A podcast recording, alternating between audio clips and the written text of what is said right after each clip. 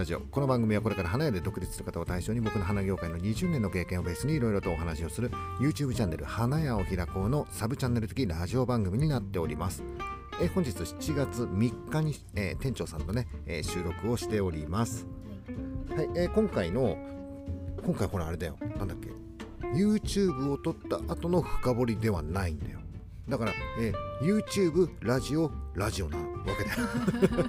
だから、えー、っと今回の深掘りっていうのはさ特にないよね、うん、でさえっ、とね YouTube を見てる人もそうだしこのラジオを聴いてくれてる人もそうだったりとかすると思うんだけどこのおっさんはどんなおっさんなんだっていうのがさまあ分からない人もいるかもしんないからなんとなくダラダラとおっさんのさ経歴だったりとかさ自己紹介的なこともしていこうかなみたいな YouTube でやるのはなんかさ恥ずかしかったりとかするからまあラジオでやったらいいかなと。まあ、自己紹介っていうか、まあ、経歴だよね。まずね、おっさんはね、今、45歳。うん、1976年生まれのおっさんですっていう。違う違う違う。えっと、で、えっと、もともとはさ、家は花屋ではないわけだよね。家は花屋じゃないから、えー、サラリーマンの家に生まれていて普通に育ったと。であんまり学生時代勉強はしてなかったから、えー、ドラゴン桜に出てくるような高校に行ったよと。ああれね。ドラゴン桜に出てくるような高校で東大を目指してたんじゃないよ。東大を目指してない。あの先生がいないバージョンね。うん、ドラゴン桜の先生がいないバージョンね。もう自由奔放な高校を出て一番最初にね高校の斡旋でねサラリーマンやってんだよ。おっさんはえー、っとねモスバーガーって知ってる？モスバーガー知ってます。モスバーガー行ってモスバーガー食べたことある？のハンバーガーを包んである紙あるじゃん、うん、その紙の裏にモスチーズとかモスバーガーとか書いてあるセロハンテープみたいな。わかる、うん、そのセロハンテープ作ってたの。えー、それだけじゃないけどね。それだけじゃないんだけどいろいろんなそういうなんていうの？えー、っと資材資材を製造販売する、えー、業者みたいなねとこ会社に就職をしてそこでね営業マンをやってたんだよね。そこではね結構いろいろと名前が入った、えーと、包装紙だったりとかさそういうなんか印刷系の仕事が中心だったのかなでやってたのはさっき言ってたモスバーガーの包んだ紙の裏に貼るセロハンテープみたいなモスチー そういうねシールを。ピンポイントとか。そういうのだったりとかあとはね線引き屋ってわかる、うんうん、あちょっと果物そうそうそう果物が高いやつの包装紙を作ってるっていうね。だからでも結構有名どころそうそう有名どころは作ってる。だからそのさあの倉庫にはさ線引き屋の包装紙があるわけだよ、うんこれあれだよね。スーパーかなんかで買ってさこれに包んだらみたいな。まだね18歳の時の話だからね。そんなような会社で勤めてたのね。でそこではさ初任給ね手取りでね15万円ぐらいだったかな。もっと安かったかな。とにかく給料はすごい安かった。仕事はそんなに大変じゃなかったけどね。9時5時の仕事でさ全然大変ではなかったんだけど。で俺はねえーと、東京営業所って本社じゃなくて営業所勤めだったの、うん、でその営業所には営業所長っていうのがいるわけよ、はいはい、所長さんっていうのがいるわけ。でその時、えー、おっさん18歳、うん、その所長がね556歳だったかな。仕事終わるとさ飲みに連れてってくれるんだよ。でやっぱりおっさんその頃若い18だよ。18歳だよ。飲んじゃダメじゃんじじゃあ二十歳だったことにしようか。二十歳だったとするでしょ。でその所長さんがさ「おう浅場君じゃあたまには飲み行くか」みたいな感じでさ飲みに連れてってくれたりとかするわけだよ。二十歳の頃だよ。ね。高校辞めてあじゃあ辞めて高校卒業してすぐ入った会社ねそれね。でその所長さんと一緒にさご飯食べ行ったりとかするわけだよそうするとさどこ連れてってくれるんだろうってちょっと楽しみじゃん。社会人になってるからさでどこ連れてってくれるのかなって思ったらえー、っとね町屋のね近くにある町屋っていう場所があるんだけど町屋の近くにある立ち飲み屋。今で言う今で言うせんべろだよ。わかる？せんべろって。1000円でベロベロ。そうそうそうそうもうねそこはね500ベロ。500円でベロベロ。もうねあのね焼酎チューハイをね1杯2杯飲んでなんかね目玉焼きみたいななんかちょっとさつまみみたいのがあって1000円ぐらいは使うんだよ。だけどもうね焼酎1杯飲んでベロベロ。悪い仕悪いねあれ。相当悪いと思うよ。次の日とかもうすっごい頭痛いのでまあでもさ所長がいつも行ってるお店だからっていうことで俺も一緒に行くわけだよ。でなんかさ仕事の話とかしながらさ事あのご飯食べたりねお酒飲んだりとかするわけだよ。でお会計の時にあのまさかさ18歳で俺。あ違う違う20歳だよ。ね。私向こうは50何歳の所長さんだよ。きっと出してくれるんだろうなって思うじゃん割り勘な割り勘割り勘。で言われたのが浅場君こういうところでね割り勘ってびっくりすると思うんだけどうちの会社はそういう会社だからね。あそうなんだ。あんまり怒ったり怒んない、まあ、あんじゃんそういうのって。って思ってたの。そしたら違うんだよ。言っとくけどね浅場君がこの会社でどんなに頑張ろうと30年後は今の僕だよって言われた。部下に1000円2000円の食事もおごってあげられないような僕になるんだよっていう。ね。でその所長さんの給料を聞いたらもうねいくらだったっけな。その時言ったのが手取りでね二十何万円だったんだよね。えっ、とね奥さんも子供もいてみたいな。感じ。だっただもちろん奥さんフルパートよ。フルパートタイマーみたいな感じ。でもそれが一般企業でみたいな感じなわけよ。でそれをね聞いた時に次の日かなやめますって言った次の日ですだかってさ 早無無理だろ。だってさ浅場君がどんなに頑張ってもどんなに結果を出しても30年後の浅場君は今の僕だよって言われたんだよ無理だろ。お酒が見えちゃった。そうそうそうそう。あああれだね。人のやる気をなくさせるっていうのってあこういうことを言うんだみたいな感じでその次の日に辞めますって言って会社を辞めたんだよ。でそこからね何やったんだっけな。いろんな仕事をした。とにかくねいろんな仕事をしたんだけど持ってる資格が免許証しかなかったからねその時はねえーっとねロケバスの運転手とかもやったかな。あとはまあ動画の中でも言ってるけどさえーネズミ講みたいなこともやってたりとかお風呂ブクブクセットを売るみたいな 仕事もしてたりとかあとはねキャバクラで働いてた時もあった。キャバクラのねボーイはね結構1年半とか2年くらいやってたのかな。まあそれはさ、えっとさっき言ったじゃん。資格がさ免許しか持ってなかったわけ。免許しか持ってないのに事故を起こしたのね俺。えー。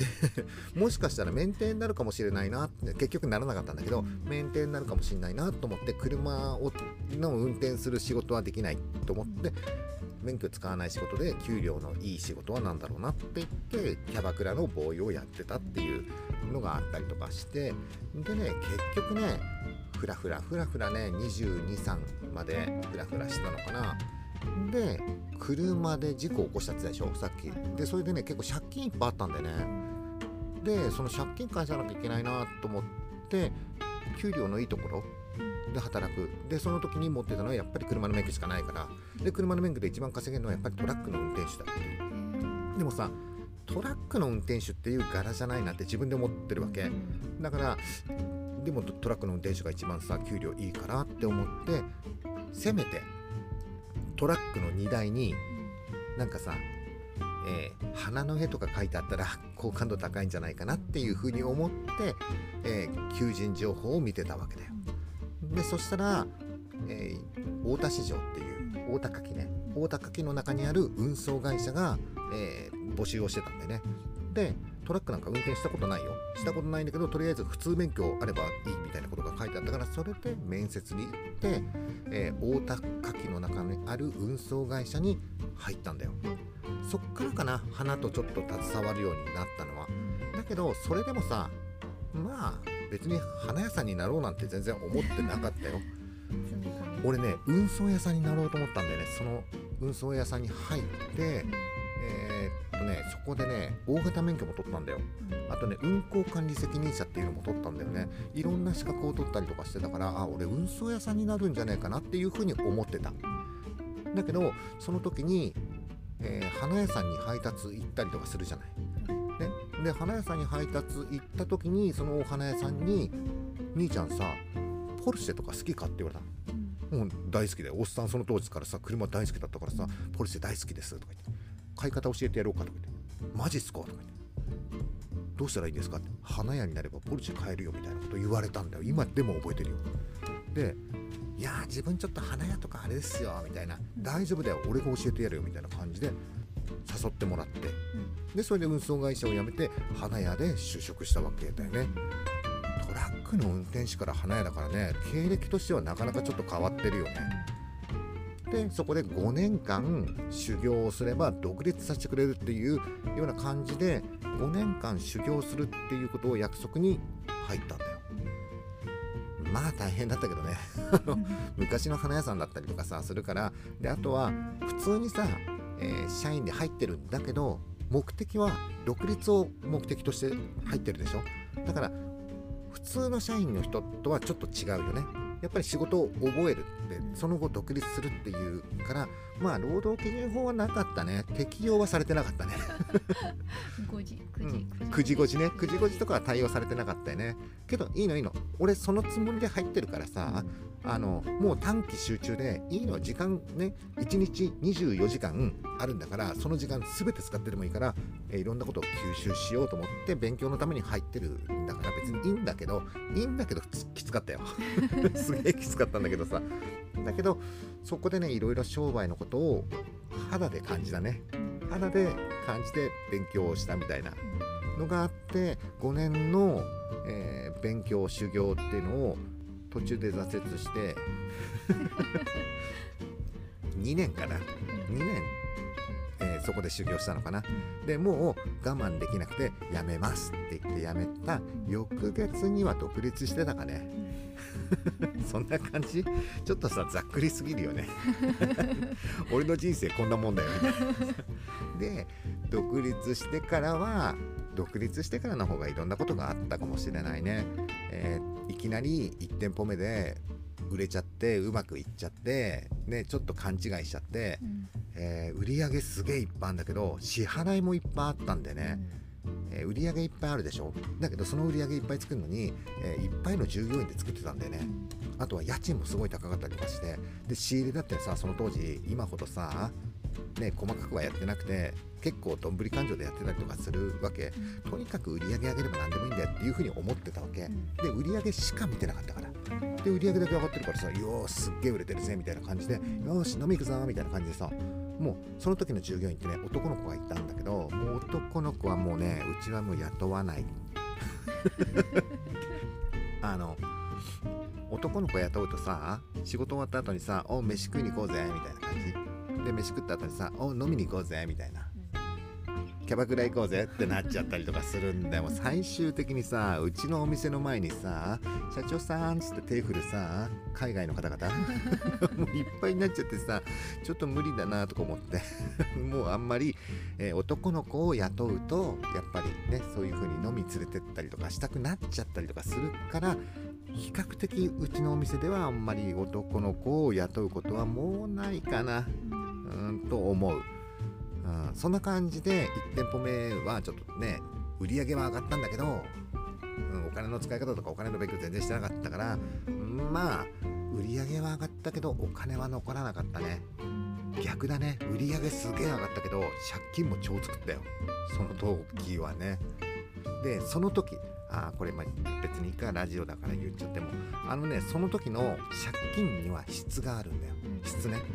いい借金と悪い借金があって超悪い借金っていうのもあったりとかするの。例えばいい借金っていうのは新しいビジネスをするための投資投資を目的とした融資だよねもうね。このビジネスをするのにいくらぐらいかかるから、えー銀行から融資してもらってみたいな。ここれはね結構いい借金。だったりとかするんだけど例えばなんだかよくわかんないけど最近うちのお店売れ行きが悪くて運転資金が足らなくなっちゃって銀行にすいません。運転資金お願いします。これは悪い借金なんだよ。で超悪い借金っていうのは何かっていうともうなんだかわかんないけど飲み代で消えるってやつね。でしかもその飲み代が居酒屋とかではなくてキャバクラとかねそういうところで。でしかも借りるお金が銀行ではなくえっ、とあれあアコム？プロミス、ん。もう俺ねその当時ほとんど持ってたよ、えーアコムプロミス竹藤。なんかもう三和ファイナンス。うん。俺すっげえカードいあし要するに消費者金融ね。消費者金融のえっ、とね借金がね俺ねその当時で300万円くらいあった。で途中で、えーやべえなっていう風にあのその当時のさ消費者金融の金利って半端ないんだよ。29%って意味が分かんない。なんか途中から法律が変わった。そうそう法律が変わって 14. 点何パー。それで半分くらいのあれになったんだよね。けどサラ金だろうが銀行だろうが借りたものは借りたものだよ。最初に約束してるんだから。うん。ね。だから1億返そうって思ってえーっと返した一生懸命返した。どうやって返したかっていうと簡単だよ。キャバクラ行くのやめたんだよ。あのねお金を返す借金を返すコツは何かっていうと蛇口を閉めるんだよ。お金が入ってくる売り上げが入ってくるでしょ？でそのお金がどっかに出てっちゃってるわけだよ、ね、どこに出ていくかっていうと仕入れだったり人件費だったり家賃だったりそういうのはいいんだよ、ね、だけどキャバクラに出てっちゃってたからいけないわけ。そこの蛇口をキュッて閉めてあげたの。そしたら普通に返済ができるようになって。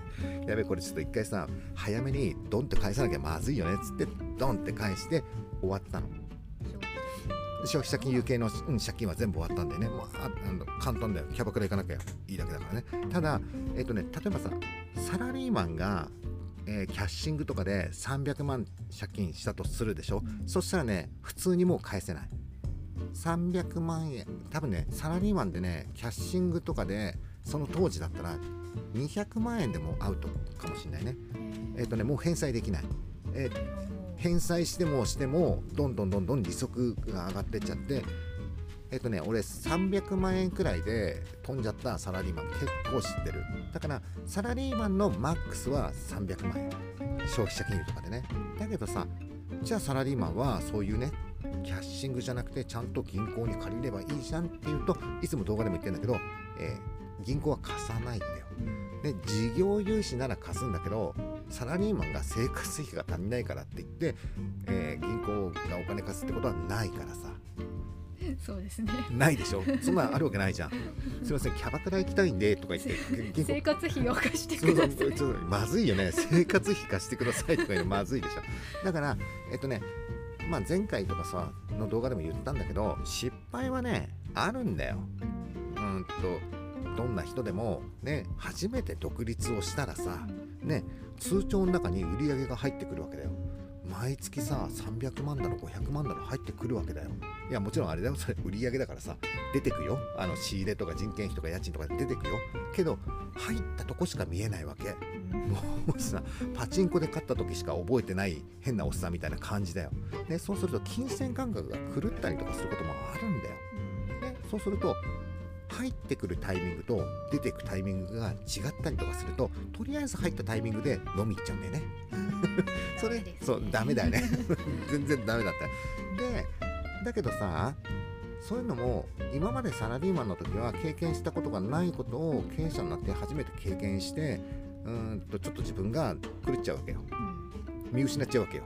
すっげえ金入ってきちゃうからさ。って言って飲んじゃうっていうのもこれサラリーマンじゃ経験できないからこれも一つの経験。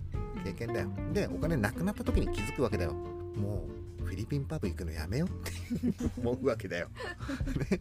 でいいのいいの。痛い思いしないとわからない人っているから俺そのタイプだったりとかするからさ。でそっからもう行かなくなってで真面目に働こうと思って、えーっとお金の管理をちゃんとするようになったんだよね。まあ俺じゃなくて会計事務所の先生。そうそうそう。そう会計事務所の先生を入れてそこからは、えーっとフィリピンパブとかさキャバクラとか行けなくなっちゃったんだよね。自分のお小遣いで自分の給料で行ってください。そうそうそれは当たり前じゃないですか。そうそう。自分の給料で行くキャバクラなんて全然面白くない。よくわかんないけど。ね。だそんな感じでちょっとずつ失敗はする。で痛い思いもする。でもお金返しちゃえばまた新しい挑戦とかできたりとか。ね。またすぐ失敗するから。うん。でそういうのがどんどんどんどん積み重なって今のおっさんが出来上がるわけ そうそうそう。花屋経験20年のおっさんが出来上がるっていうことよ。ね。もう決してこの花屋歴20年のおっさん完成形ではないけどね。全然完成形ではないんだけどまだお前そんなことやってんの？みたいな感じ。今日もさ一日中車ね改造していじくってたりとかしてこれ大丈夫かなっていうふうに思ったりとかするんだけどしかもねえーっと今あれだよね物件探しとか始めてるもんね。うんスナック始めるんでしょおっさん。大丈夫かなっていうふうに思うんだけどそれも全て経験だからさ。でその時にやりたいことをやるっていうでいいんじゃねえのっていう。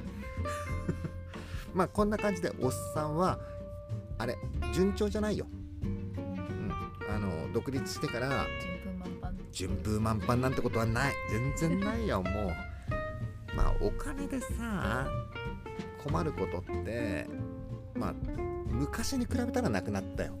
うん、昔はさ本当にお金のこの出入りうんがあんまりよく分からなかったからそれに比べたら今はなんとなく計算できるようになってきたからね。一応計算できるようになってきたから昔ほどは困ってはないけどやっぱり超儲かっててさうん。金が余ってしょうがねえっていうにはならないよ。金はもういらないっていう感じにはならない。言ってみたいよねそれ まあそんな感じで今回は、えっと、おっさんってどんな人っていうとまあそこら辺にいるただのおっさんだっていうことがまあ分かってもらえればあのフィリピンパブで金使って借金作った人なんだ。みたいなことがこれラジオ出さない方がよくね？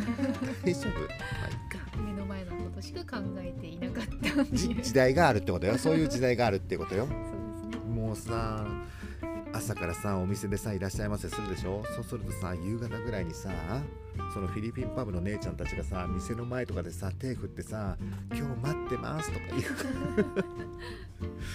女性のスタッフもいたりとかするからさちょっとまあいいや。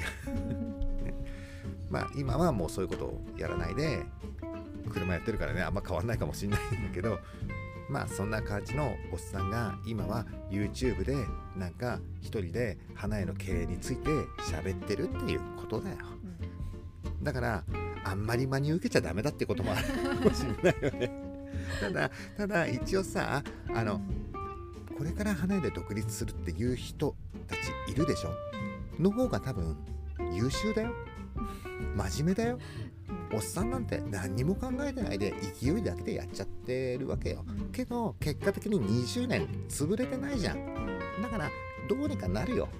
あの潰さないためにどうしたらいいかってその時その時考えればなんとかなるんだよ。